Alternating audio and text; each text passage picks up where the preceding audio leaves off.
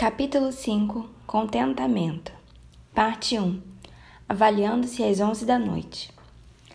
Se quisermos ter paz em nossa alma, devemos manter guerra contra nosso pecado favorito e nunca arredar até que ele seja subjugado. Thomas Watson. Enquanto o pecado alheio é geralmente gritante e óbvio para nós, nossos próprios pecados estão algumas vezes disfarçados porque não os enxergamos como aquilo que realmente são. Podemos nos iludir ao lutar e confessar um tipo completamente diferente de pecado. Um desses pecados é a introspecção mórbida. Quando confessamos nossos tropeços e pecados constantemente e não achamos alegria, falhamos em ver que estamos respondendo a autoacusações e não ao Espírito Santo. Embora possamos pensar que estamos sendo piedosas, julgando sermos criaturas miseráveis, estamos, na verdade, cedendo à autocomiseração, centrando-nos em nós mesmas e focando naquilo que não devemos, já que não estamos buscando a Cristo por graça, força e perdão. Considere o seguinte cenário: final de um longo dia, você acordou às cinco e meia da manhã com o bebê chorando e pôs um belo café da manhã sobre a mesa para seu esposo e as crianças.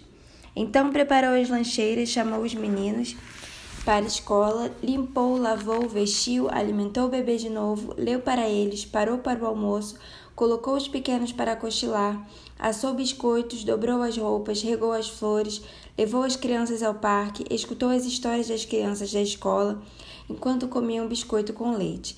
Preparou o jantar, cumprimentou o marido, serviu o jantar, limpou, colocou os de seis anos para escrever a redação, os de oito para fazer exercício de matemática, deu quatro banhos, leu histórias para eles dormirem, aconchegou os pequenos, fez um café para o marido e despencou numa cadeira para tomar café com ele. Após uma hora de conversa ou leitura, você não consegue manter os olhos abertos. Então olha para a pilha de roupa que você não conseguiu passar e se lembra da carta que você pretendia escrever. Mas você suspira e vai deitar. De repente, você está totalmente desperta. Agora quieto o suficiente para pensar. Centenas de pensamentos inundam sua mente. Você se lembra de que, além da montanha de roupas para passar, você se impacientou com sua filha quando ela perguntou pela terceira vez quando o jantar estaria pronto. Você confessa isso a Deus, mas ainda se sente mal. Você deseja ter mais tempo para brincar de colorir com seu filho de seis anos. Você lembra-se que ele a olhou desapontado quando você lhe disse que tinha de ir lavar roupa. Agora, você está com um nó na garganta. Está se achando uma mãe terrível. Você nem mesmo agiu como uma cristã. Você nem sequer leu a Bíblia hoje e, aliás, tem três dias que não lê.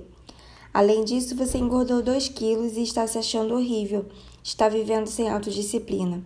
Se você estivesse realmente disciplinada, conseguiria perder. Você está achando que seu marido provavelmente está infeliz com esses dois quilos. E por aí vai. Pare. Não é o momento para autoavaliação.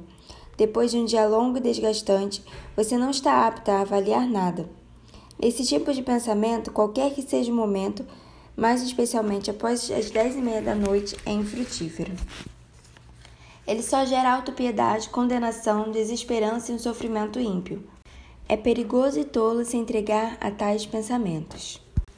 Um pecado sempre conduz a dezenas de outros. Introspecção conduz à ansiedade e depressão. Essa é uma mentalidade enganosa e improdutiva, pois o verdadeiro pecado não é dois quilos a mais, etc. E sim o ato de se entregar a essa atividade de autocondenação. Pensai nas coisas lá do alto.